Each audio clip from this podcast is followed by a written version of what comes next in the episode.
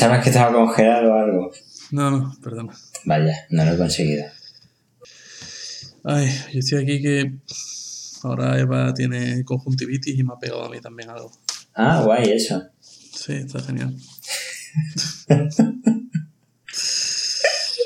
fin. Parenting. Qué. Parenting, sí. O sea, ya te pegó lo que son los mocos y ahora te pega conjuntivitis, ¿no? Sí, tengo la garganta también un poco rara. Bien. Joder. So much fun. Desde luego. Pero bueno, ya está mejor. Vale. Es lo que importa. Sí. Al final. En fin. Este episodio. Ah, quisimos al principio que fuese. Bueno, teníamos intención de hacer un pre-evento de Apple y después un post-evento de Apple. No hubo pre-evento de Apple. Este técnicamente es el post-evento de Apple, pero ha pasado tanto tiempo del evento de Apple en, en tiempo de Internet que es como Sí. el año pasado ya. Sí, pues eh, técnicamente es un post-evento de Apple, pero claro. Sí, técnicamente sí, pero yo creo que ya no tiene sentido hablar de, Claro. de eso. Claro. Pero sin embargo vamos a tocar un tema que es más o menos provocado también por Apple, como Em. el tema de los bloqueos de anuncios. Bueno, mira, sí. Porque mm, yo tengo que quejarme de un par de cosas. A ver. Bueno, a ver, eh, básicamente, Sí. eh, por culpa de... A ver si me he enterado yo bien, ¿no? Porque eh, iOS 9 incluye en Safari la posibilidad de instalar bloqueos de contenido. Mm, sí, técnicamente Una creo que especie de Sí. plugins o algo así. sí, son como los teclados. Sí, E- esa es la duda que, que yo tenía. Si eh, digamos que el motor de renderizado de páginas es todo igual, o sea que Safari renderiza las páginas igual que Chrome en, en iOS, Sí. porque no se puede instalar un motor renderizado nuevo. Eh, ¿Esos bloqueos de contenido también afectan a los otros navegadores? Creo que sí. Sí, vale. No Sí, lo sin embargo, la- sé seguro, pero creo que sí. Las opciones están dentro de Safari, ¿no? No, están en los ajustes Eh, del sistema. Eh, tú tienes los ajustes eh, y tienes la, digamos, los ajustes de la aplicación que te has descargado. En mi caso sería Crystal. Y ahí dentro sí tienes. Pero yo he visto un menú donde aparecen todas las todos los bloqueadores de contenidos que tienes por si quieres deseleccionar alguno. Sí, eso es cierto. El activar o desactivar es dentro de ajustes Mm. de Safari, pero lo que son las opciones del bloqueador es dentro del bloqueador. Vale. Pues no sé si sería muy lógico que teniendo las opciones dentro de Safari afectase también a Chrome. No lo sé. No lo sé, es que no, no estoy seguro de si afecta a Chrome. Creo que sí, no lo sé. Mm. Bueno, pues es, eh, esto es una polémica que viene mm, ya de lejos, muy lejos. Muy lejos. Eh, he estado leyendo que fue en el 2006 cuando se creó AdBlock, la primera versión de AdBlock. 2006. Ajá. Eso ya casi 10 añazos. Sí, bueno, yo me remontaría mucho antes.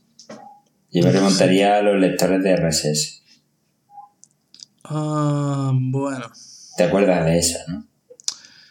Claro, yo realmente nunca utilicé un lector de RSS como tal. Yo recuerdo a la gente que utilizaba este servicio de Google, ¿cómo, cómo se llamaba? El Google...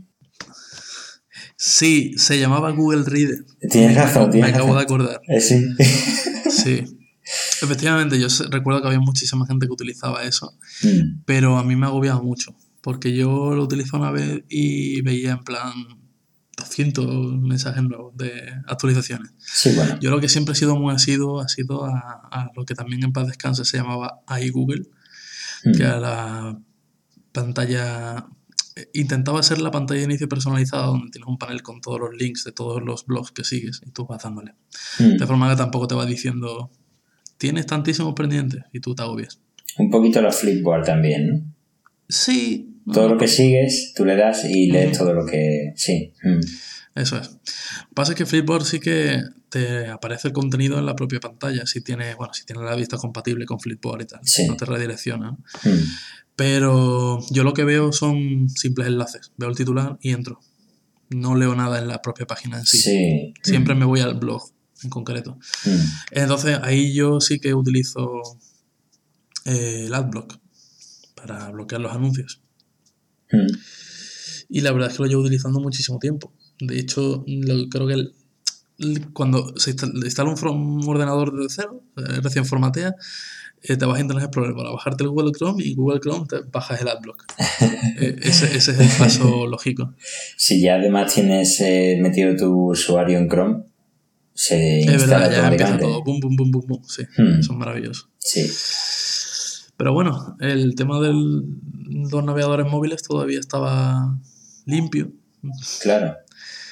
Y Bueno, mm, bueno, continúa, continúa. Justo, que, que yo recuerde, justo antes de iOS 9 apareció los creadores de Adblock y, y publicaron un navegador, Sí. el Adblock Brow- Browser, que era, en fin, eh, como el motor de renderizado es el mismo, pues Claro. eh, eh, Safari con bloqueo de contenido. Lo que pasa es que ahora, claro, con iOS 9 lo han integrado todo en el mismo sistema. Mm, y no te tienes que por qué bajar un navegador nuevo. Que era una de las cosas que yo te preguntaba, que cómo la gente era capaz de cambiarse de navegador tan fácilmente. Y al final no, realmente es solamente un plugin y tú sigues utilizando Safari como siempre. A mí, por ejemplo, me costaría ahora decir, voy a dejar de utilizar Chrome en el móvil para poder utilizar el Adblock Browser. Sí, claro, es que pierdes Eso mucho ahí. no, no me gusta. Sobre muchísimo. todo yo, que lo tengo todo sincronizado con Google y Mm. todo, pues Claro. no me gusta. Mm. Total, que realmente siempre ha existido este tema, bueno, desde hace muchísimo tiempo, en, tiempos de internet siempre ha existido bloqueo de contenido, pero, pero yo creo que al principio fue un tema muy de nicho, poco a poco fue consiguiendo más y más y más mercado, pero yo creo que no hubo nunca un gran movimiento en contra de eso, era en plan, bueno, sí, la gente lo utiliza, pero bueno, Sí, bueno, yo siempre, yo sí, creo que siempre ha habido ruido de fondo con el rollo este de, ah, es que me quitas el dinero y tal. sí. Pero, claro. Sí. Tienes Pues razón. eso. El, el tema de en los navegadores móviles estaba limpito Mm. y ahora aparece iOS 9 y lo mete ya al gran usuario final. Oye, me ha aunque- parecido... Sí, dime. Eh, ¿Viene con algo por defecto ya Safari como tal? ¿O No, si no, si no instala ningún bloqueador de contenido, ellos no tocan los anuncios? ¿no? nada, nada, nada. De hecho, me sorprende un montón que... mm, con, como suele ser la gente con las actualizaciones, que a pesar de que iOS tenga un gran eh, porcentaje de usuarios que se actualizan al poco tiempo, em, pero la gente aún así suele ver el numerito y pasa de él. El numerito de... Tienes una actualización y suele pasar. Eh, pues con como son estas cosas me sorprendió mucho a las 24 horas de salir iOS 9 como en los trending searches ¿no? de la App Store ya estaban varios bloqueadores de contenido. Eso es mucha gente buscando bloqueadores de contenido. Es curioso, sí. Mucha gente. Y solo en España, ¿eh? que se puede decir que somos los más pasotas a nivel tecnológico. Ya. Mucha tela. Pero claro, aquí también viene el otro, otra forma de pensar en todo esto, y es que a Apple le conviene. Le conviene muchísimo porque Apple lanza su Apple News, donde ellos lo que hacen son- es básicamente coger el contenido de las noticias de cualquier blog que sea compatible con Apple News Mm. y metértelo dentro de una interfaz que ellos controlan al 100%, de forma que ellos no te muestran los anuncios de la página en sí, sino que te muestran sus propios anuncios. Mm. De forma que es Apple la que gana en publicidad, también el anunciante, pero claro, Apple no ve un duro de todos los anuncios de Google AdSense, por ejemplo. Sí, bueno, hoy creo que, hoy he leído que tú sí que puedes meter publicidad tuya en Apple News. No sé cómo va, pero creo que puedes hacerlo. Si por el contrario lo haces a través de iAd, ¿no? Que iAd, que son los anuncios de Apple, Sí, sí que te llevas un margen del 70% y ellos se llevan un 30%. Ujú. Sí, sí que es cierto. Pues eso, entonces. En fin, ahí podemos pensar muchas cosas. También que, que a Apple le convendría que estuviera entre los primeros puestos y que la gente se interesara. Hombre, sí. De todas formas, yo no creo que Apple haga esto para arañar eh, unos cuantos euros o dólares. Yo creo que lo hace más bien para dañar a los competidores. Pero teniendo en cuenta que hasta donde yo creo eh, Google AdSense es la mayor fuente de ingreso de Google, Sí, No son un par de euros. O sea, No. A Apple le supondría un buen pico más de dinero. Sí, entiéndeme. Mm, Pero creo que la motivación principal no es ganar ellos más, sino que los otros ganen menos. Bueno, sí, Es como una guerra que de desgaste, me parece. ¿no? pero va un poco cogido de la mano. Sí, más o menos. Sí, sí. Total, que Luego hay entramos en el... que... Sí. No, que luego hay que decirlo todo. Luego abres Safari o lo que sea que tenga un bloqueador de contenidos y descubres la Internet. Mm, sí, De repente todo va rápido, todo va... En fin. Sí, yo estaba probando... Bueno, yo, el dispositivo de iOS 9 que tengo por aquí que estoy usando es el iPad 2, ya ves. Sí. Me he dado cuenta que Safari va mucho más rápido que Chrome. Eh, es cierto que en algún sitio no he visto anuncios en ninguno de los dos sitios, así que es probable que Chrome también beba de esa configuración de Safari. Ujú. Pero es cierto que estos días he estado intentando con mi móvil estar pendiente de la navegación web y los anuncios y debo decir que no son especialmente invasivos, al menos en la- las webs por las que yo suelo navegar Ujú. que tampoco me pongo a navegarme en, en páginas chinas ni nada. Claro. Eh, yo creo que las páginas más o menos populares, digamos, por ejemplo, pues todas las del grupo de Shataka, Vida Extra, Sí. Peresfera y todo eso, Ujú. yo creo que utilizan una publicidad bastante, bastante buena y muy poco invasiva. Ujú. Tú estás leyendo y a lo mejor sí te aparece un anuncio entre párrafo y párrafo, pero ya tus ojos se han acostumbrado, lo pasas rápidamente. Pero no estamos hablando del típico interstitial, ahí el anunciaco que se te abre en grande con la X en pequeñito que intentas darle. Sí. y Es imposible darle. Está programado para que tú no le des. Sí. Eh, entonces, claro, eh, si instalamos un bloqueador de contenido, ya eh, esas webs que, que no tienen publicidad excesivamente invasiva se ven afectadas. Entonces, Claro. ahora entra aquí eh, el otro tema polémico, que son las listas blancas, los whitelistings. Claro. Y es que resulta que AdBlock presenta su propia lista blanca. Eh, crea una, se ha creado una especie de consorcio donde eh, empresas o, o pro- mm, propietarios de páginas web pueden decir mis anuncios en mi página web, yo, yo me comprometo a que sean responsables. O no sé cómo, qué, qué- qué palabra utilizan.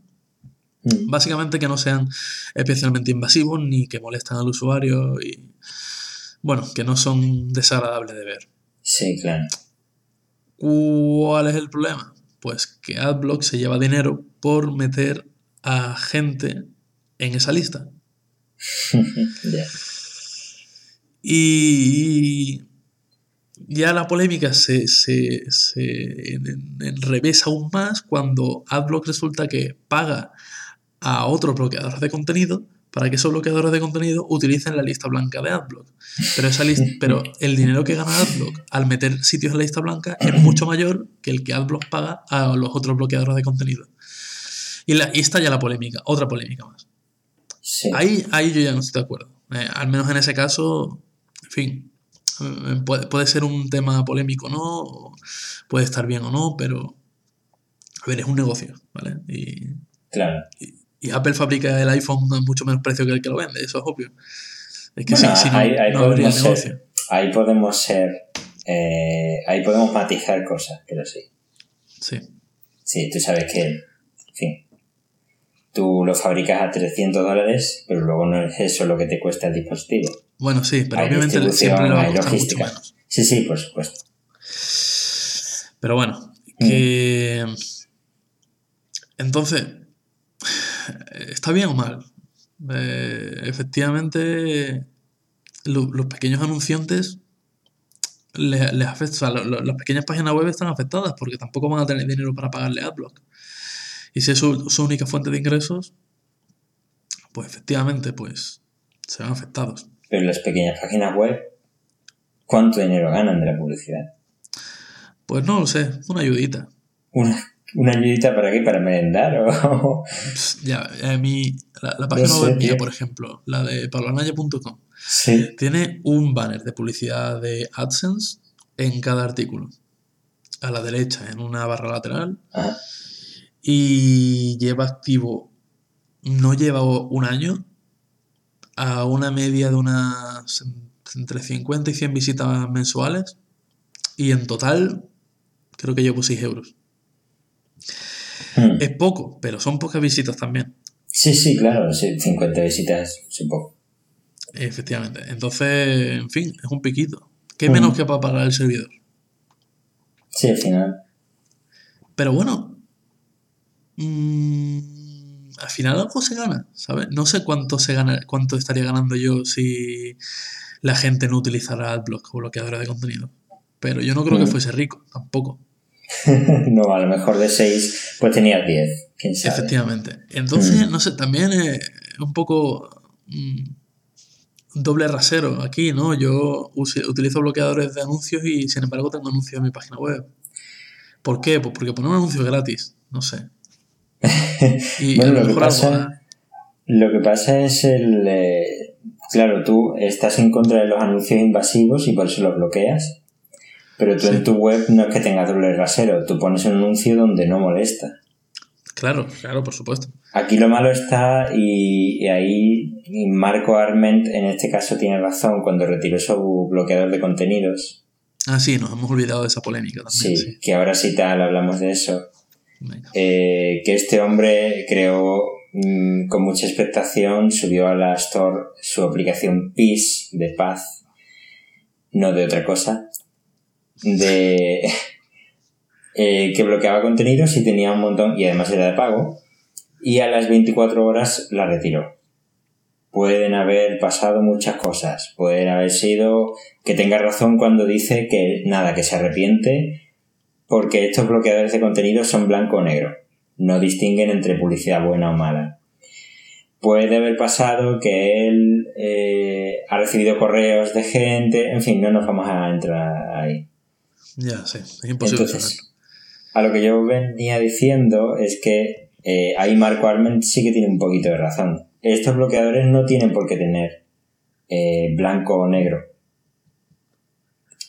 Están los anuncios que hacen daño y están los anuncios que, bueno, están ahí, al final, no, no se confunden con contenido, que es una cosa importante. Sí, Mm, no clicas en ellos por error, no te impiden ver lo que es la noticia o lo que sea. Luego están los anuncios de YouTube que yo personalmente mataría al que ha hecho eso, pero Dios, anuncio de YouTube. no, no ha sido una Ah, ahí amenaza también. YouTube hizo el movimiento este divertido de que si detectaba que tenías adblock eh, no podías pasar el anuncio, porque los anuncios de YouTube te dan 5 segundos y si Sí. pasan esos 5 segundos puedes saltártelo. Sí, Pero si tenías adblock instalado, por lo visto no. claro, ¿por qué no? O sea, los usuarios quieren ser los usuarios quieren tener más comodidad a la hora de utilizar tu producto porque les parece fantástico, vamos a putearles a tope. O sea, Claro. eso no es, eso no es. Pero yo ahí, sobre YouTube, tengo una cosa que decir y es que he visto un... Al menos me da la sensación de que ha habido un aumento de anuncios últimamente. No sé si será verdad o será mi impresión, pero yo lo he notado. Y una Yo- cosa que me parece especial, especial, especialmente grave es que ahora que mi bebé ya está dejando de ser tan bebé y ya puede usar el iPad ella solita, Ajá. y yo le pongo YouTube y que tenga que ver, que siempre procuro poner vídeos que sean grandes, que duren en plan una hora o por ahí. Sí. Y, y en la barrita de YouTube te aparecen puntitos amarillos de donde hay publicidad. Y a no lo me mejor- jodas, que te meten Sí. publi por medio. Exactamente. Y entonces a lo Oh. mejor hay como cuatro o cinco puntitos en el que le aparece un anuncio a mi hija en perfecto irlandés de cualquier tema random del mundo. No me jodas. Ni siquiera son anuncios para bebés. Entonces, en primer lugar, me parece horrible que pongan anuncios en vídeos de bebés. Y Sí. es que es que es que eh, es que es peligroso. Eh, No sé qué pasaría si ella pulsara y vete tú a saber dónde la mandan. Te acaba comprando un Tesla, vaya por Dios, te lo tienes que quedar. Claro, yo tendría que aceptarlo a regañadientes.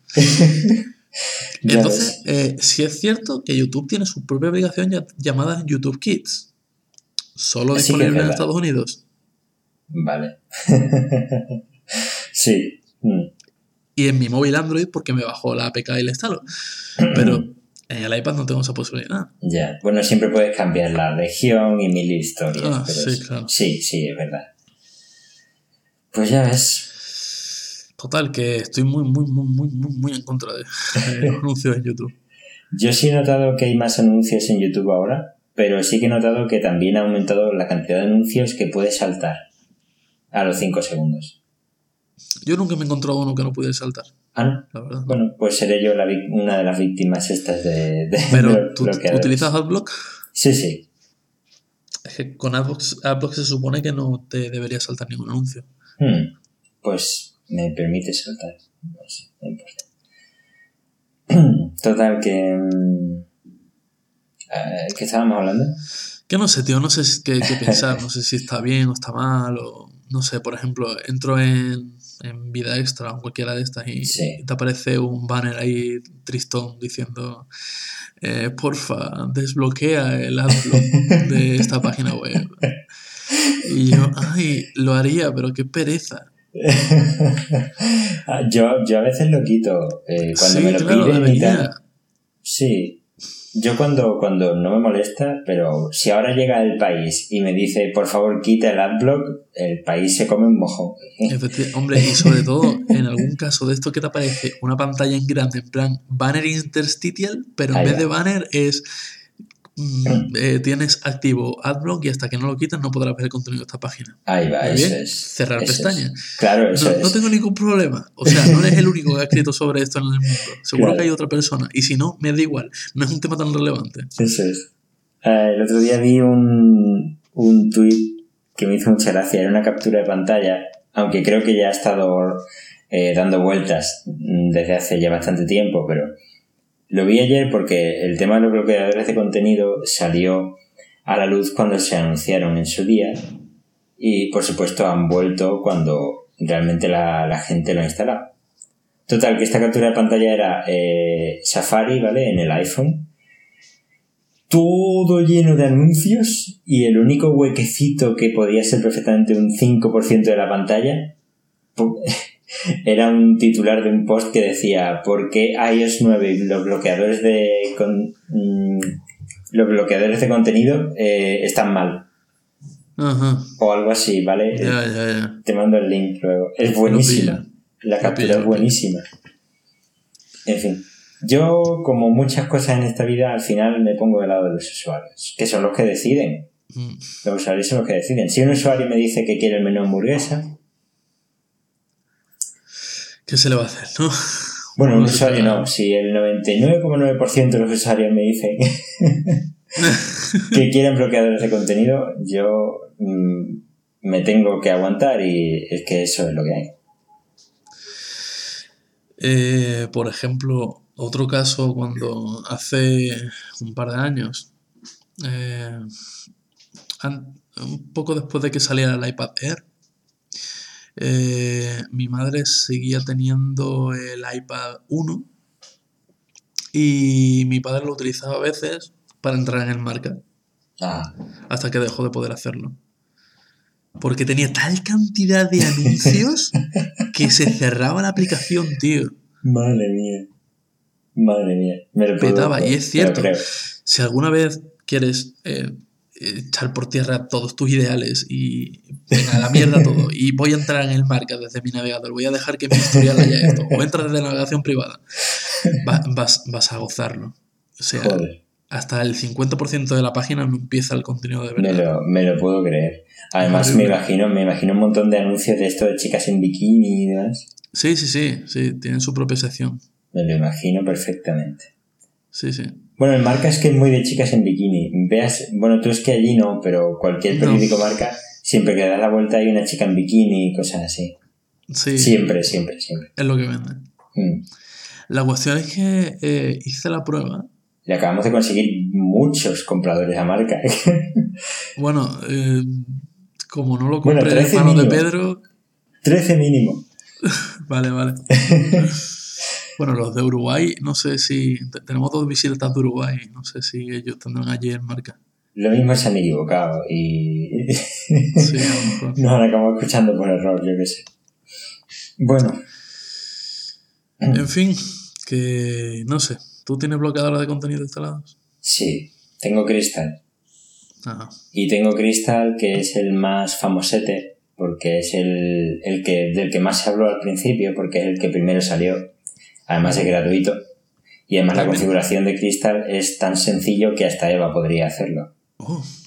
¿Y qué te dan los otros? Porque no todos son gratuitos, ¿no?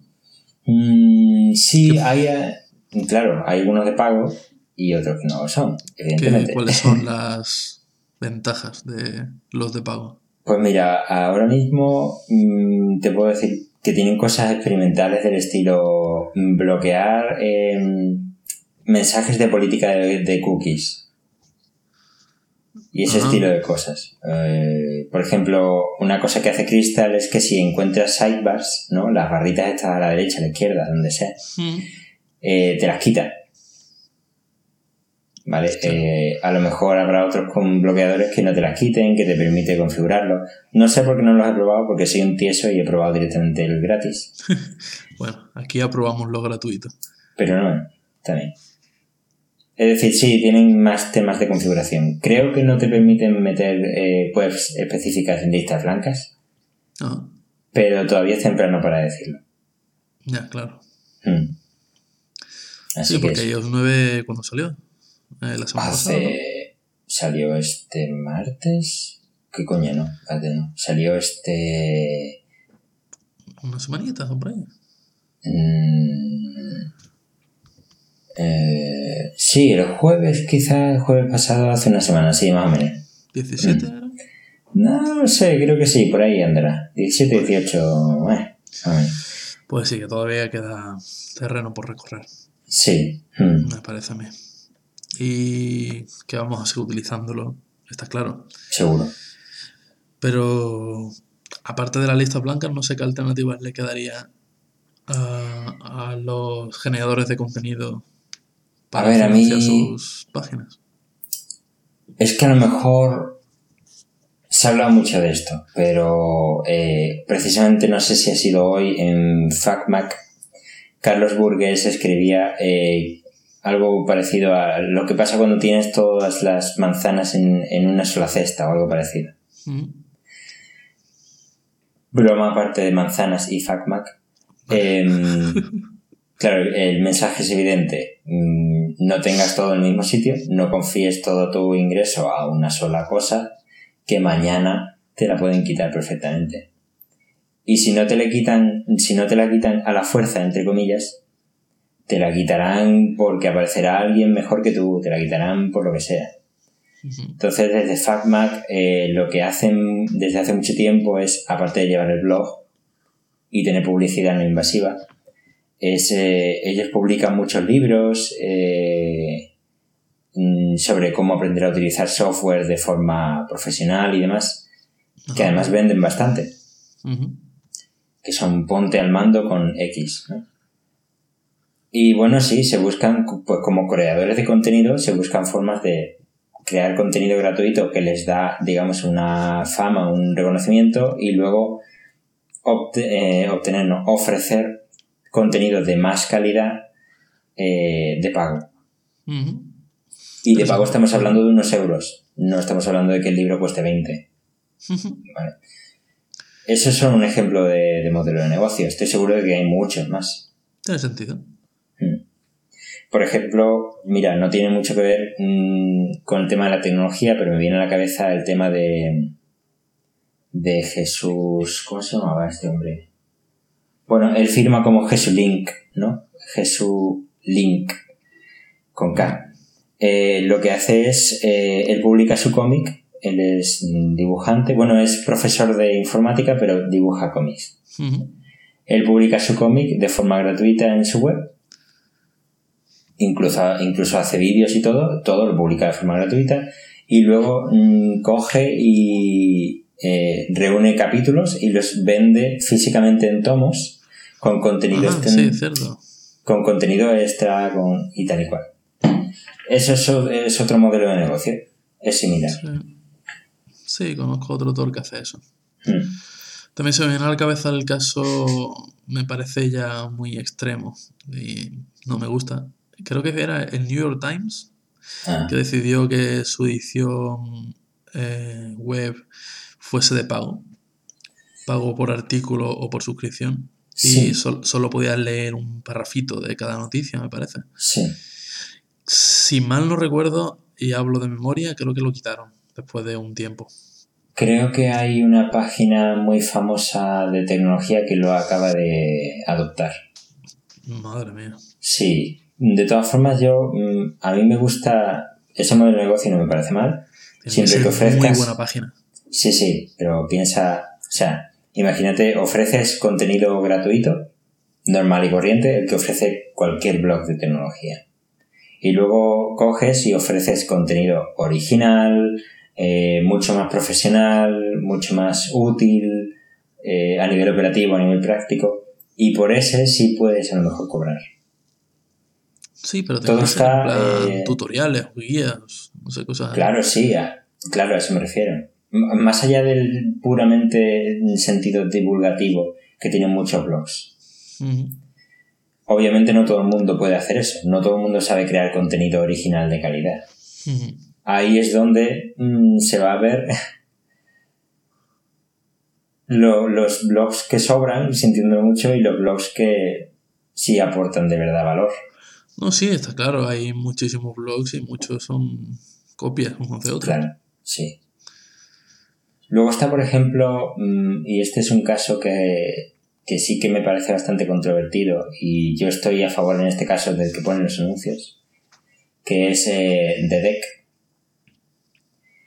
Eh, ¿Conoces la plataforma? Eh, me suena mucho. Em, son los anuncios, por ejemplo, que utilizan The Verge.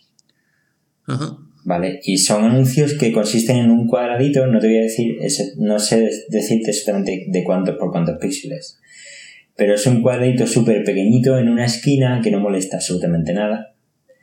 Y, y claro, estos bloqueadores de contenido, como te digo, son blanco o negro, incluso aunque sea un cuadradito pequeñito, te los quita.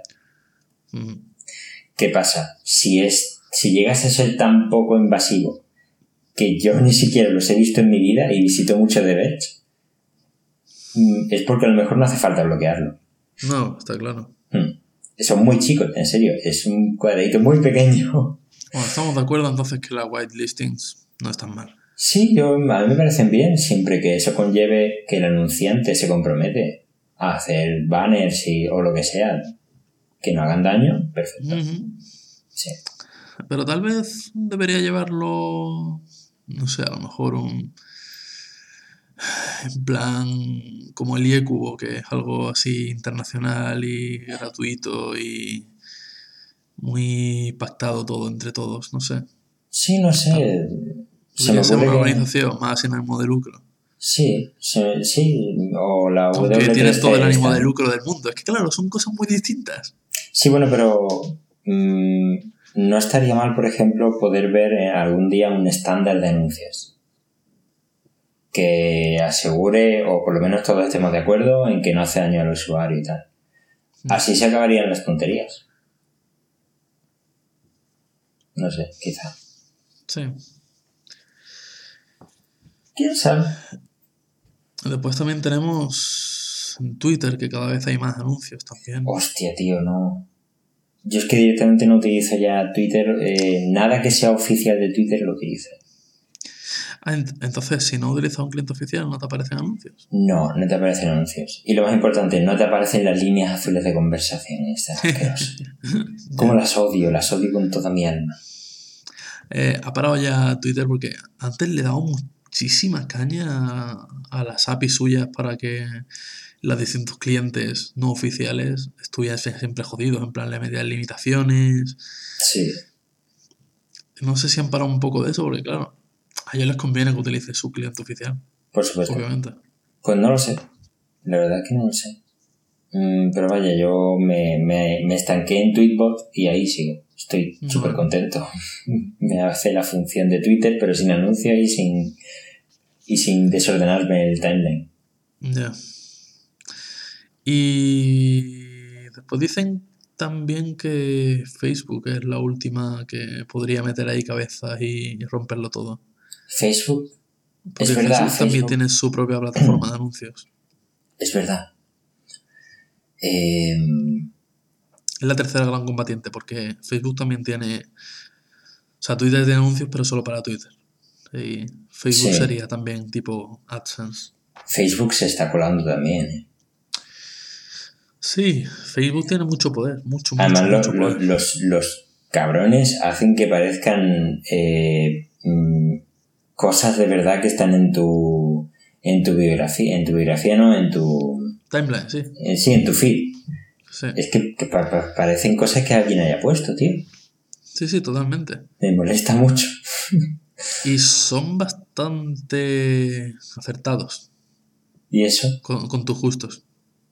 Ah, bueno, que- claro, sí. Pero eso no, sí, sí, sí. Sí, Eh, pero no ¿puedes significa que... lo- te he perdido? No, quiero decir que sí, que pueden ser acertados y no me extraña que lo sean. Tienen toda tu vida ahí dentro. Sí. Pero... Sí, también podríamos hablar del algoritmo de Facebook. Vaya. Que- Playboy, tío.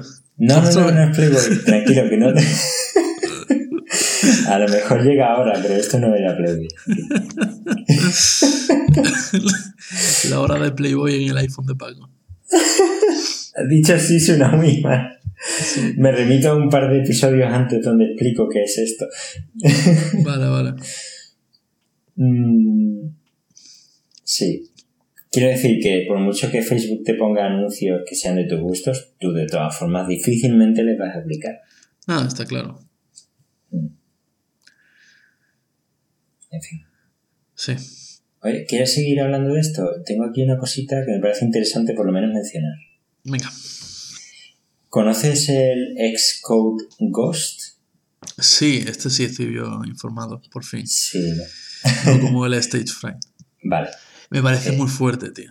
Me parece muy fuerte. De- decimos un poquito lo que es y... Sí, leí la historia y fue básicamente que eh, cuando salió el nuevo entorno de desarrollo de Apple, el Xcode, sí.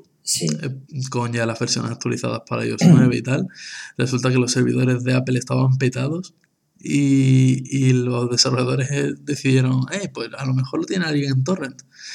Lo, lo buscaron y efectivamente estaba, pero la versión que estaba en torrent era una versión que habían modificado unos tíos para que cada vez que tú generases una aplicación con ese entorno de desarrollo, le metías las ciertas líneas de código que enviaban cierta información privada a unos servidores externos. Me parece brillante. Yo tenía entendido que eh, eran los, eh, en China, ¿no? Eh, bueno, se popularizó en China, pero realmente Sí, ser cualquiera. Principalmente en China, pero cualquiera Sí. puede tener ese entorno de desarrollo trucado, sí. sí, sí, Es brillante, sí es, es. br- es brillante. Vamos, eh, estuve leyendo la, el listado de aplicaciones y sí, había muchas chinas, pero también te encontrabas cosas tipo WinZip. Sea, Sí, estaba, estaba el, Ang- el Angry Birds 2. Ah, ese no lo vi, pero Estaba el Angry Birds fuerte. 2. eh, estaba el WeChat, ¿vale? Que es el WhatsApp de los chinos. Sí, eso sí. O sea, de los chinos literalmente, no es que sea el WhatsApp malo, es el WhatsApp que utilizan los chinos. Sí. Pobres chinos, tío. El WhatsApp de los chinos es Hangouts. no, bueno. Oye, Em, sí, que es una pasada. sí, sí, me parece. Total, que aquí la polémica está realmente en que obviamente esto ha saltado porque los controles de calidad de Apple a la hora de revisar las aplicaciones no han Tío, detectado. Es que es dificilísimo de revisar eso, macho. Es que no. La gente en plan diciendo el gran fallo de seguridad, de vulnerabilidad de iOS. Tío, es que es súper sutil. Es que no es culpa de Apple. Decidieron descargarse un, entorno de desarrollo donde no era. Es que, es que no tiene sentido, tío. Sí. Bueno, tú sabes. Eh, Además, no sé eh, si, te- si- eh, yo alguna vez me, me he instalado el Mac OS desde alguna máquina virtual y tal, y Ah. Te metes con tu App Store y te puedes bajar el Xcode sin problemas y desde ahí te lo actualizas y eso. sí, es súper Sí. absurdo. Si te lo bajas, ya no lo puedes actualizar, ¿no? Automáticamente. y- Mm, No, es una aplicación bajada de una web. De hecho, MacOS te diferencia mm, entre una y otra. Claro. Entonces no sé si a lo mejor pobres desarrolladores tenían al jefe aquí encima diciéndole, no, pues te lo tienes que bajar hoy y si hoy no lo descargas y compilas el código no te puedes ir a tu casa. ¿Quién sabe? Bueno, a lo mejor. Siendo lo de China, también he leído que tiene sentido porque el gobierno de China tiene bloqueadas ciertas conexiones. Entonces, los pobres desarrolladores chinos tenían que buscarse las habichuelas, el arroz. Joder, Y la- eso, La gran muralla de China. Es verdad. Así que, bueno, sí. mm, hay gente que dice, anda, mira cómo Apple tiene malware también. Sí, Pero es que, tío, es, el caso es de Ay. draca, ¿eh? Estoy cansadito ya, tío, de, de tanto fanboy. No, pero no es, no es ya cuestión. Es que mucha gente no, no tiene los conocimientos que tú tienes, por ejemplo. Y no todo el mundo sabe que eh, puede haber código más sutil o menos sutil. Tú, por ejemplo, sabes que es casi imposible detectar. Pero la mayoría de gente lo que ve es virus sí, virus no. Y ya está. Entonces es comprensible que haya gente ahora diciendo, oye, no decíais tal, pues ahora tal. Pero es que lo, lo que pasa es que la gente se vende muy rápidamente. En cuanto a- alguien está hablando mal de Apple, ya todo el mundo le sigue automáticamente. Es súper... Eh, venga, vamos a entrar un poco en, en la- en el evento de Apple. El Sí. Apple Pencil. Si Apple saca un lápiz en medio del bosque y no hay nadie para verlo, aparecen, aparecen haters. Yo creo que sí, también aparece. Apple ha presentado el stylus cuando Steve Jobs dijo que el stylus no servía para nada y lo mejor era el dedo. Mm, No, no ha presentado el stylus. Y esto va por ti, hermano de Pedro. No es un stylus. ¿Vale? No sirve para manejar el móvil. No es como el pencil del Note. No lo es. Ver, Es una Pencil, herramienta claro, profesional. está hecho para dibujar, está hecho como mm, método de entrada secundario, por así decirlo. Sí, Además- a nivel profesional con una precisión importante y con una batería muy buena. Tiene que pensar en eso, tiene batería, eh, acepta niveles de presión, eh, se integra con el iPad eh, a nivel de, mm, de- de- que desactiva los gestos con la palma de la mano. Eh, sí, lo tengo, lo tengo en una lista. Cuando acercas el lápiz aumenta la velocidad de refresco de la pantalla para que sea más fluido. Dispara también el rendimiento de la CPU para hacer eso posible. Entonces, ya no solo hace que la existencia del lápiz sea justificable en cierto modo, sino que también justifica incluso su precio. Que la gente dice, joder, es que son 100 pavos por un lápiz, pero es que cualquiera que se haya dedicado a esto, mínimamente profesionalmente, sabe que estos lápices cuestan 70 dólares y pico. Sí, sí, está claro. O sea que es completamente comprensible. Sí, precio estándar de un lápiz más cuota de Apple. De un lápiz profesional más el margen de beneficio de Apple que se lo puede poner perfectamente. Sí. Y luego, mm, bueno, luego, mm, ¿qué decir sobre el lápiz? Eh, recuerdo que estuvimos hablando tú y yo sobre si los diseñadores lo podían usar, los ilustradores lo podían usar de forma Sí, eso es profesional. otra cosa, hasta qué punto sea útil o no. Sí. Pero bueno. Estuve leyendo un... Que además solo es compatible con el iPad Pro. Sí, sí, sí. Eh, estuve leyendo un artículo poco después de que se anunciase el lápiz de alguien defendiendo el Apple Pencil eh, y el iPad Pro eh, sobre la Cintiq de Wacom, que es la tableta gráfica más famosa a nivel profesional. Sí. Hasta digamos que es, sí, digamos que es la Cintiq, digamos que es como si tuvieses un monitor táctil y tú pones el Photoshop ahí y tú dibujas de forma profesional, ¿no? Se utiliza también como para retoque de fotografía, se utiliza para todo lo que sea mínimamente ilustrativo, barra creativo, barra lo que sea. Total que esta chica hablaba principalmente de el peso de una iPad Pro, no es el mismo de una Cintiq. La Cintiq pesa mucho. La Cintiq tiene cables para allá y para acá. La Cintiq mm, tiene retraso eh, de, mm, de cómo se crea el trazo a- con respecto a cuando has pasado el lápiz. Que a lo mejor es medio segundo, pero ya es un retraso que tu ojo nota. Sí, sí, parece que no, pero es importante. Recuerdo ver un vídeo de Microsoft, de los Microsoft Research, Mm, y era impresionante. Sí. Y luego está, bueno, el tema del precio. También dicen que, bueno, con un iPad Pro más un Apple Pencil te compras una SyntiQ, pero la SyntiQ más baratita.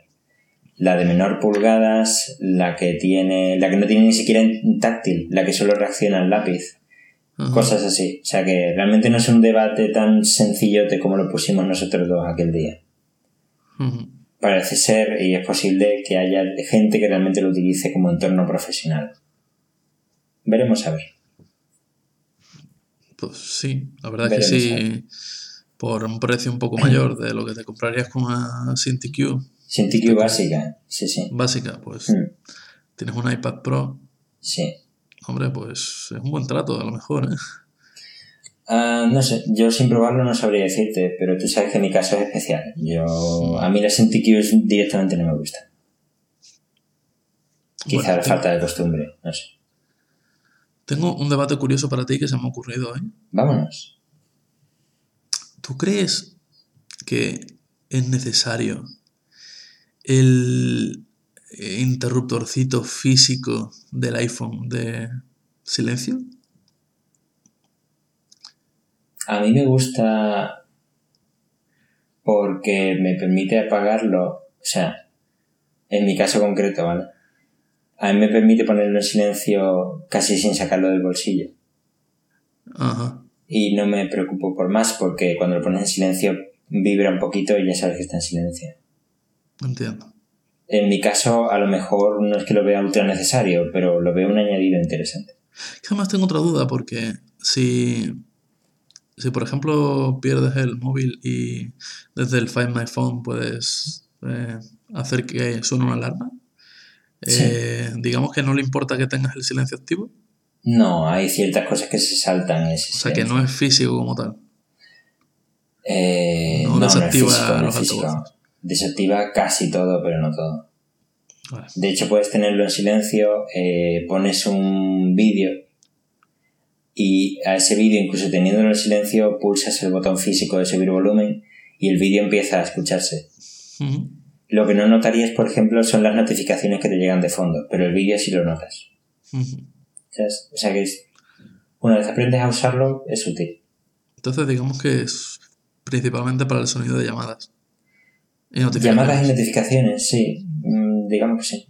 Ujú. Las alarmas no pueden hacerlo porque si tú eres de los que dejan el móvil en silencio por la noche para poder dormir, luego por la mañana no te, después- no te podrías despertar.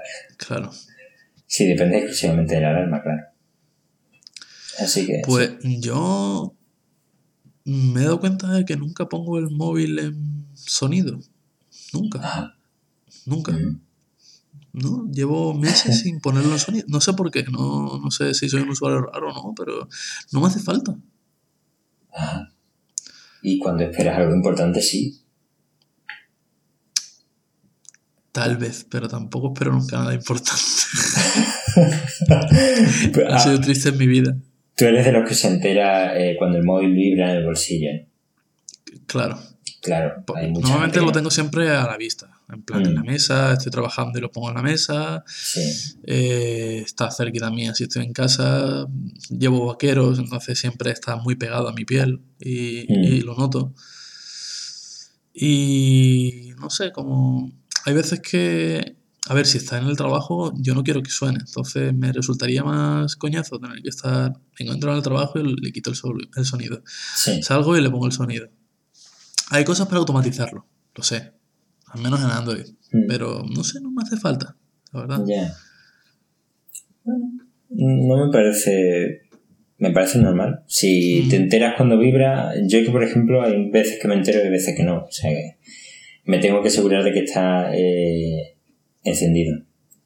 Porque además soy de los que les da mucho coraje el típico comentario de es que no sé para qué tiene un móvil, lo tiene como si no lo tuviese y cosas así. Ya, sí. Cuando no me cogen una llamada. Así que intento enterarme de todo. Oye, eh, ¿Samsung también ha copiado eso del iPhone o ¿El qué? el interruptorcito? ¿Lo tienen los, Gala- los Galaxy o No lo sé. No me suena? No lo sé. No, no es una cosa en la que me haya fijado, la verdad. Da igual, si lo han hecho, son unos tíos mierda porque lo han hecho. Y si no, son unos tíos mierda porque han hecho muchas cosas. Eh, ya tenemos nuestra crítica de Samsung del día. Habla- oye, hablando de Samsung, mi nuevo Sí. micrófono.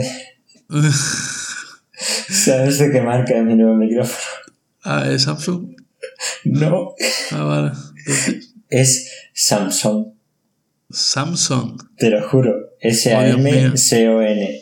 Samsung. Eso me recuerda. eh, ¿Tú te, ense- te llegué a enseñar alguna vez el micrófono que me regalaron en mi anterior empresa? Mm, No lo sé. Eh, por mi cumpleaños, mis compañeros, un saludo a los Albertos si me están escuchando. Los ofertos. Hola. Eh, al lado de la oficina había una tienda esta de los chinos, un almacén que vende de todo, y, y siempre era gracioso irte a la zona de electrónica y ver qué tenían. Y nos reímos mucho una vez con una cosa y después los cabrones me la compraron y me la regalaron por mi cumpleaños, que Vale. es un, un micrófono de la marca Sonia Ajá. que en vez de micrófono, no sé con qué translate habrán traducido qué, pero ponía marcos gramos de viento. Coño. ¿Y qué, te, qué, qué supuestamente decía eso? No lo sé, e- es un micrófono normal y corriente, un micrófono con su base, con su, no sé, tiene un botoncito, Vale. y en vez de micrófono, pues ponía marcos gramos de viento. Es maravilloso. Joder, no, pues. No, no lo sé, no lo encuentro, pero oye, Sí. el micrófono funciona y, y curiosamente eh, fue el micrófono que utilicé para la videollamada de Skype eh, con mi primera entrevista de trabajo para la empresa en la que estoy trabajando ahora en Islandia. O sea Ah, que, mira, pues es un detalle. oye, sirvió. Está bien. Sí, sí. Sí, sí. Además tiene un botoncito físico para desactivarlo, entonces está bien. Ah, bien, los botones físicos siempre estarán ahí. Sí. Si los botones físicos no habría mandos de consola. Efectivamente. Supongo. Sí. Oye, ¿qué te parece? ¿qué te- Exactamente. ¿Qué te parece lo de el leasing de teléfonos de alta gama? Hostia, pues algo que he estado pensando, sí. He estado Está bien, ¿no? Meditando sobre ello. Mm. Y. No sé, no le veo nada malo, creo. Pues tan sencillo como echar cuentas. Eh, por ejemplo, en la keynote, eh, Apple ofrecía un iPhone por 37 dólares al mes. Eso si querías el 6S Plus, ¿vale? El máximo. 37 dólares al mes, multiplicas por 12, ¿vale? Y eso te da acceso a renovación de iPhone. Vuelves a multiplicar por, por 12, vuelves a multiplicar por 12 y pasan varios añitos hasta que pagas un iPhone solo y has tenido varios iPhones. Ujú. está- Y además, creo que incluía la Care y todo. Sí, sí, eh, no está mal, no está mal. Mm, Yo leí por ahí a Alex, ¿cómo se llama este hombre? ¿Alex Barrero? Mm, ¿Le hacía falta? Sí, que no se llama Alex Vega, se llama Alex Sí. Barredo o algo así. Creo que sí. Eh, he leído por ahí, o me parece que he mencionado un artículo en el que se hablaba que podría ser el principio del final de, de los móviles de baja gama, porque si se hace leasing de móviles altos, todo el mundo va a querer comprar un teléfono de alta gama por 30 euros al mes. Lo hacen ya. Tam- tampoco eso. Bueno, pues, eh, todo el mundo, también es muy exagerado eso, ¿no? Pero A ver, 37 dólares al mes es más que 0 euros al mes. ¿sabes? Sí, por supuesto. Pero también es más que. Digo, también son- es menos. Sí, Pero son 37 dólares de leasing de, de teléfono. Después, aparte, le tienes que tener algún plan de datos o de sí claro, por supuesto. Por supuesto. Sí, pero ahora mismo, por ejemplo, mm, tú, eh, las compañías también lo hacen. No es una cosa novedosa, las compañías de teléfono lo hacen. Pero siempre, siempre pagas algo inicialmente, ¿no? no tiene por qué, pero sí, normalmente sí. Sí, ponte que pagas 200 euros y el resto de meses pues estás pagando 20 euros de móvil hasta que se No, te acaban es, los dos. es muy, es muy caro eso. Sí, sí, es caro. Si, si hablamos de gama baja, baja, no, no hay tanto problema. Mm, sí. Total, que no está mal. Yo lo veo interesante y más si es independiente de los operadores. Yo creo que, que está bien, incluso podría ahorrar dinero a los gobiernos, incluso. Que son muy, sí, que son muy de comprar teléfonos de Apple para sus diputados y cosas así. Pues mira. ¿Qué pasa? ¿No habías pensado en eso? Es verdad, no había pensado en eso, pero es que tampoco me parece necesario. No, no, necesario no es, obviamente. Pero bueno, comprar Pero bueno, si no quieres un móvil de Apple, pues mira qué bien nos va a venir porque Mm. Samsung también ha presentado su programa de leasing para, para teléfonos de Samsung. Vaya, eso ha sido inesperado. Sí, sí, totalmente. Bueno, está bien. No, no tendrán un Samsung Care o algo así, ¿no? Si lo tienen, seguramente que lo tengan, no creo que se llame igual. ¿Quién sabe? Lo mismo nos sorprenden. Sí, sí, Todavía tienen la capacidad de sorprendernos, quién sabe. es magnífico. Oye, hablando de precios de teléfono, ¿tú quieres sacar algo más de esto o...? Nah. Vale, Dime. yo quiero eh, hablar de- sobre precios de teléfono. Va a ser muy breve, ¿vale? Hablemos. El tono general cuando se habla sobre eh, las cosas malas que tienen los iPhones, los iPads y demás. Tienen muchas cosas malas, claro, como todo tiene muchas cosas malas, todo tiene muchas cosas buenas, depende de cómo lo mires, ¿no? Pero el tono general siempre hace alusión al precio.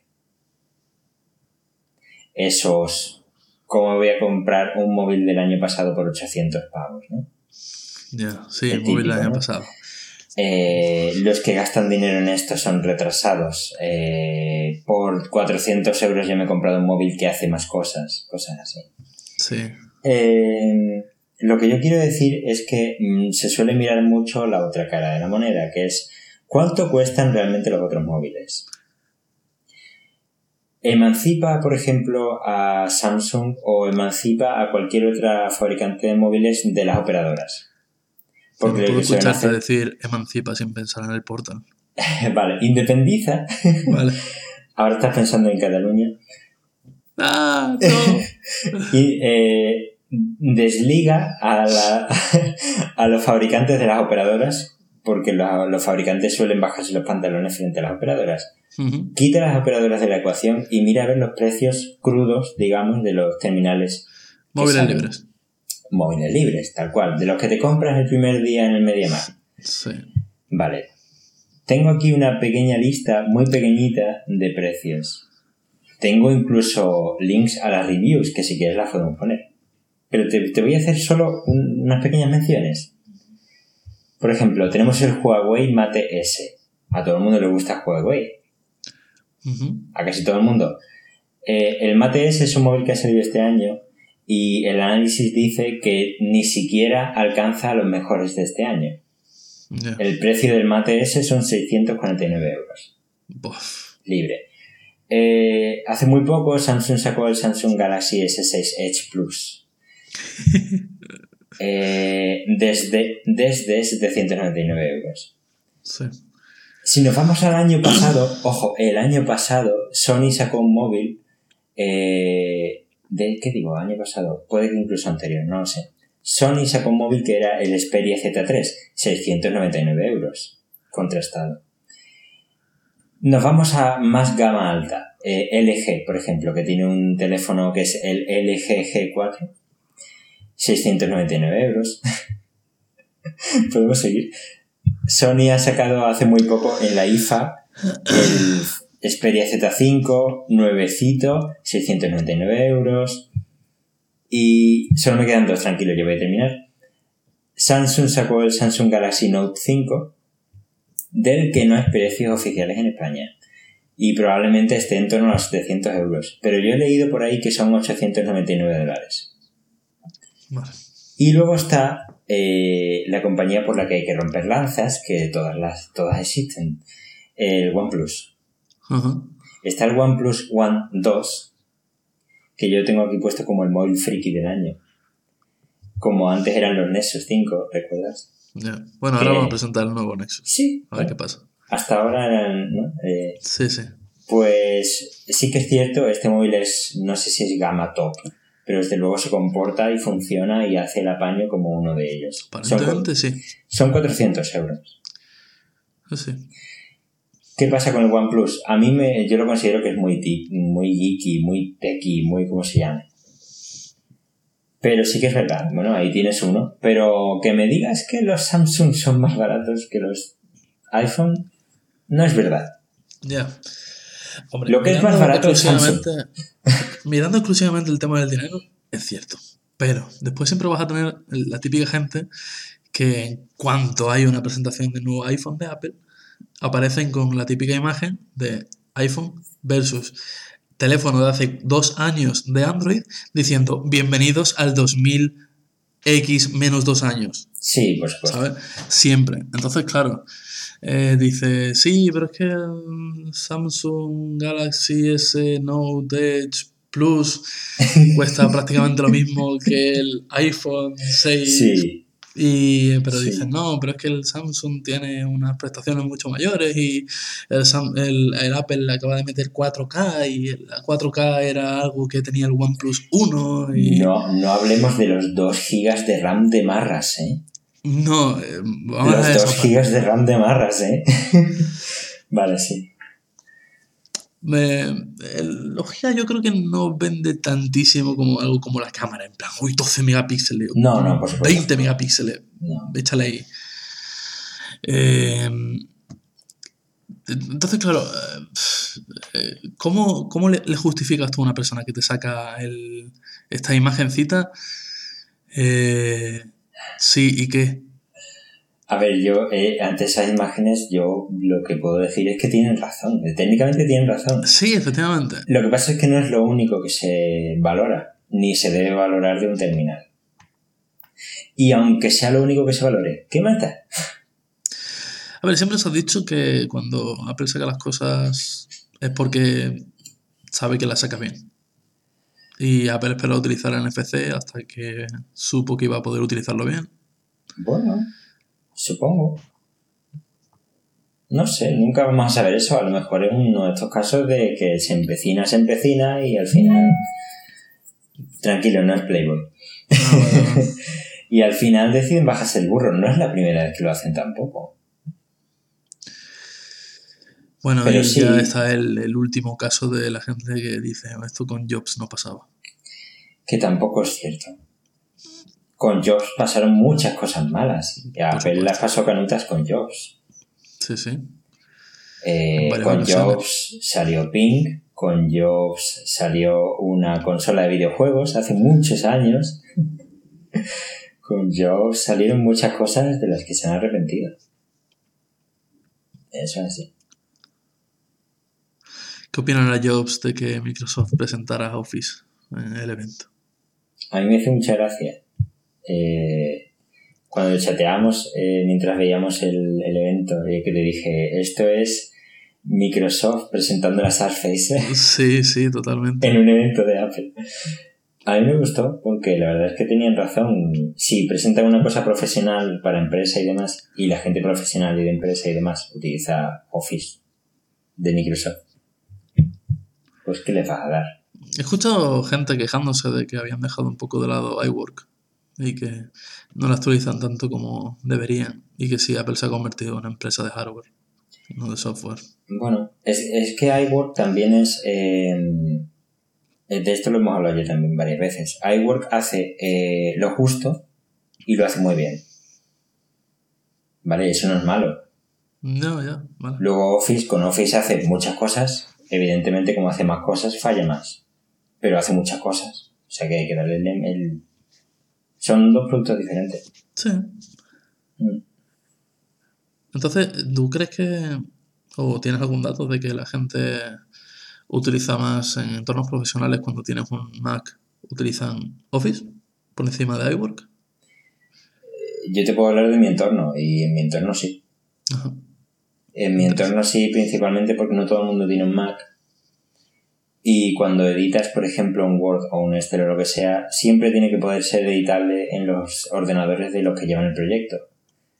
Claro. Y no siempre son Macs, así que sí. Mm. También es cierto que con Pages puedes abrir y guardar documentos en .doc. Y el equivalente en las hojas de cálculo y demás, pero no es lo mismo. Mm, Ya. No, siempre hay no- saltos de línea que no te esperas, Sí. siempre hay... Así que sí, el Office de Microsoft me parece un producto necesario. Interesante. En el mercado, mm, depende del sector, pero en el mercado me parece necesario. Sí. Bueno, pues llevamos una horita y diez. Yo tengo una hora y cuarto grabada, pero sí, yo llevo grabando mucho tiempo. Sí. Que. mm, Bueno. mm, ¿Nos dejamos alguna cosa en el tintero? No. Yo iba a comentar con todo esto del Office que me gusta mucho la dirección que está tomando Microsoft. Y que me gusta mucho mm, la idea que el otro día se exponía en hipertextual sobre si Microsoft podía crear eh, su propio Android como hizo Amazon. Y me gustaría un montón ver eso. No sabes cuánto me gustaría. Me gustaría un montón porque creo que en servicios Microsoft es de los mejores. Y Crear su propio Android. ¿Te refieres Sí. a, a coger Android y meterle una capa personalizada? a lo Amazon, con su propia tienda, con su propia tal. Actualmente mm, servicios le faltan, sí que es cierto, pero le faltan no muchos. Y los muchos que le faltan los pueden improvisar, como quien dice, en poco tiempo. Y yo creo que le daría muchísima vida a la, a la, mm, al ecosistema Android. Y nunca viene de más un competidor más. Bueno, se supone que ya estamos con Windows 10 para móvil. Sí. sé. ya está. No sé, Supongo simplemente que creo que eso era, apuesta. creo que era la, la, la reflexión de alguien en hipertextual, pero vamos, que no me pareció mala idea. Porque Microsoft para móvil, vamos a admitirlo, eso no va a ser nunca el, digo, Microsoft Windows para móvil. Sí. El producto principal de Microsoft es el software ahora mismo.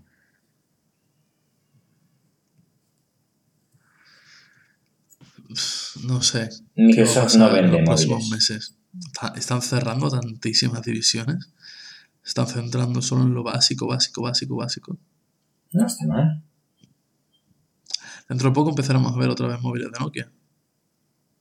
Con Android, no con, con Android, no, ¿no? Sí, sí, con Android. Sí. Sí. Qué patadón. Qué patadón en la boca de Microsoft. A ver. De verdad. Qué puñalada trapera, chaval. Ay, mío. La Nokia. cosa así. Nokia, Nokia. Con lo que fue, ¿eh? Con lo que fue. Los Lumia a mí me gustaron mucho, pero claro. mm, el punto malo de los Lumia era. A ver, los Lumia. A ver, el diseño estaba bien. Estaba Mm. atractivo por fuera. Pero después tenía una tienda vacía. Sí, pero es eso, ¿no? eso ya no es cosa de Nokia. No, no, por supuesto. Mm. Además eran móviles fuertes, ¿eh? Se te caía eso y... Sí, sí, tenían buena fama. Y Mm. tenían buena cámara también. Me parece que las lentes eran de Carl Zeiss. No lo sé. la- las cámaras de Sony. No lo sé. El otro día estábamos, no sé si fue ayer, eh, estábamos cenando con unas amigas, eh, con unas ex compañeras de profesión de Laura. Es decir, unas, unas maestras de un colegio en el que ella había estado previamente. Y una de ellas tenía el, Gal- el Galaxy S6 Edge, ¿vale? Y, y claro, llegó el típico momento de, venga, vamos a hacernos una foto, venga, toma mi móvil de 20 euros, oh, qué mal se ve, toma, prueba con el mío, oh, qué mal se ve. Y ya llegó un momento en el que solo quedaron el iPhone 6 de Laura y el Galaxy S6 Edge de la amiga. Chan, chan. Claro, llegó un momento en el que se hicieron fotos con los dos. Y yo es que no quiero pecar de ser maquero, pero se veía mejor el del iPhone 6. Claro, ya depende de muchos factores, de iluminación y todo. Claro, yo creo que Samsung hacía mm, los móviles, el, el Galaxy S6 hacía buenas fotos en exteriores, pero además las tocaba un poquito para que pareciesen mejor hechas. Y creo que la cámara del iPhone como que tenía un resultado más natural, Sí, con todos los inconvenientes que ello trae. sí, claro. Pero además en interiores, desde luego, dio un buen resultado. Y no sé, estuvimos luego haciendo fotos al atardecer, que se veía un atardecer muy chulo. Y yo estuve tocando, tío, mm, o sea, la típica foto que tú haces y luego empiezas a tocar los niveles de luz, de sombras y demás, y se veía mucho mejor, mucho mejor que la del competidor, ¿eh? Mucho mejor. No sé. Yo también tengo que decir que cada vez que tengo que hacer una foto con el móvil le tengo que pasar la camiseta por la lente, porque parece que no, pero se ensucia. Ah. Solo, solo de sacar el móvil y tengo que tener cuidado con eso. Sí, claro. Porque eh, hay mucha diferencia. Mm, sí, sí. En fin, no sé. Ahora, por lo visto, la, la nueva actualización de la cámara de Android, Mm, que, que va a venir con la nueva versión de Android, mm. te avisa de que la lente está sucia. Y te dice, oye, límpiala. Ah, está bien eso. Sí, está guay. Mm. Salvo si quieres hacer una foto con la lente sucia queriendo. Sí, supongo que eso será un gran problema. Sí, es un Que problema. sí. a la mayoría de los usuarios le ocurrirá frecuentemente. En fin. Sí, está, está bien, está bien. Qué estupidez. Pero bueno. Mm, ya está, ¿no? Mm, Sí. Le hemos Sí. metido más caña a Samsung de lo que yo esperaba. Sí, está bien. Oye, siempre pueden contar con nosotros para meterle caña a Samsung. Es, No, sí, sí, eso está claro. es lo que somos. es lo que- Mm, Nada, estoy repasando mi lista. Yo tengo muchas cosas, pero como decido obviar tantas, porque si no tendríamos episodios de tres horas. pues. Nada, yo creo que está bien. Muy Es un bien, tiempo razonable. Perfecto. En fin, me han gustado las reflexiones que hemos tenido hoy. El tema de los bloques de contenidos es un tema bastante candente y que me lo tengo bastante, estoy siguiéndolo bastante porque me interesa ver en Mm. qué acaba todo esto. Mm. Yo estoy esperando que los bloqueadores de contenido funcionen en los web view de aplicaciones de terceros. Mm, ya. En el caso de, de iOS debería funcionar. No, Sí, todo no. es lo mismo. Bueno, a lo mejor las aplicaciones de terceros tienen que estar adaptadas a ello. Que no es una cosa automática. Ya. Pero desde luego, después de acostumbrarte a, a navegar libremente con Safari o con Chrome, abrir un link en Twitter es muy duro. Ya, claro. Es muy duro. Te saca el WebView, que está muy bien, está perfecto que te saque el WebView, pero cuando el WebView es eh, peor que, eh, que te lleve a la web, pues es feo. Claro. Mm, Así que eso. Es como los controles personalizados de vídeos. Hostia, sí. Uf, Eso va- da para otro tema entero. qué mal. Bueno, en fin, vamos a dejarlo porque nos enteramos y Sí, vamos a dejarlo. Venga, sí, sí, sí. Voy a descansar un poco, a ver si me recupero. Muy bien, sí, a ver si eres capaz de curar ese ojo. Sí, a ver si puedo ir a la guardería mañana o me tengo que quedar en casa. Muy bien. Y, y quiero ir porque siempre hay plastilina y Claro, uno no se puede perder todo eso, toda esa diversión. Bueno, buenas bien. noches. Venga, buenas noches. Venga, hasta luego. Adiós. Adiós.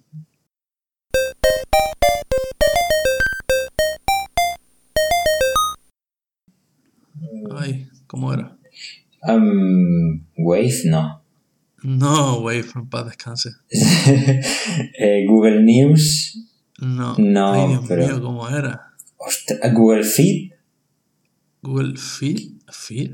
Feed. Simple, no, me Sí, demasiado de sencillo. nombre. Um, Ay, Mm. por Dios. Venga, vamos a cortar esta parte y vamos a buscar el nombre. Qué ver, penita, qué penita. tío, de verdad. A ver. Qué eh, bonita. Google proyecto cerrado RSS. No sé. Eh, A ver. Google News, Google News. Google News. Hmm.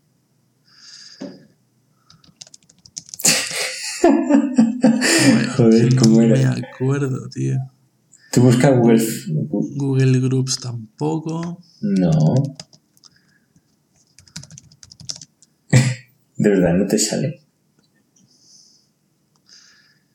Eh, A ver. Espérate, que yo también quiero probar. Google, Google Reader. Ay, va.